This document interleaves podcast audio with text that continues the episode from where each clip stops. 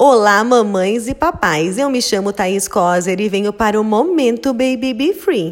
Grávidas podem tomar chimarrão? Bom, essa é uma pergunta comum, principalmente no sul do país, onde o consumo de chimarrão e de tererê fazem parte dos hábitos culturais. Não se sabe ao certo o impacto do consumo dessa bebida sobre o feto, porque temos muito poucos estudos sobre o assunto.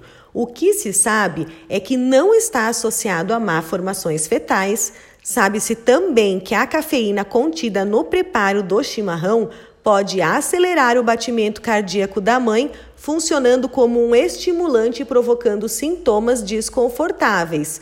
E sabe-se que os flavonoides contidos nele podem precipitar vasoconstrição, que é o estreitamento dos vasos sanguíneos, que pode levar à redução do fluxo sanguíneo placentário e o fechamento precoce do canal arterial no terceiro trimestre de gestação.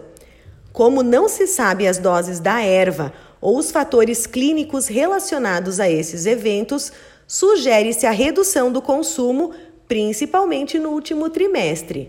Estipulou-se três cuias por dia a semelhança do preconizado para o café, porém não há estudos que comprovem essa dosagem. Portanto, bom senso e autocontrole são essenciais.